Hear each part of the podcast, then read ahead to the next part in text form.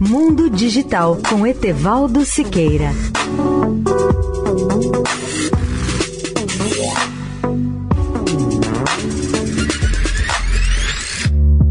Olá, ouvintes da Eldorado.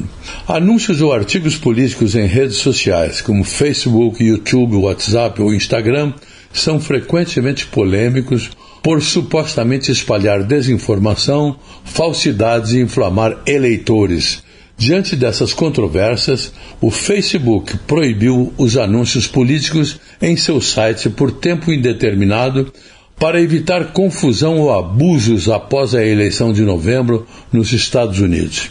Mas, para surpresa geral, Zuckerberg o presidente da grande rede mudou de posição e anunciou que voltará a permitir essa forma de publicidade digital política e liberar anúncios sobre questões sociais, eleições ou política eleitoral com algumas novas exigências.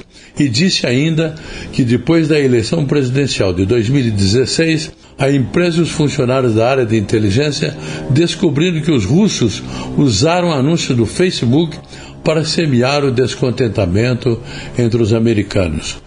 O Facebook proibiu anúncios políticos no final do ano passado como uma forma de sufocar a desinformação e ameaçar de violência em torno da eleição presidencial de novembro.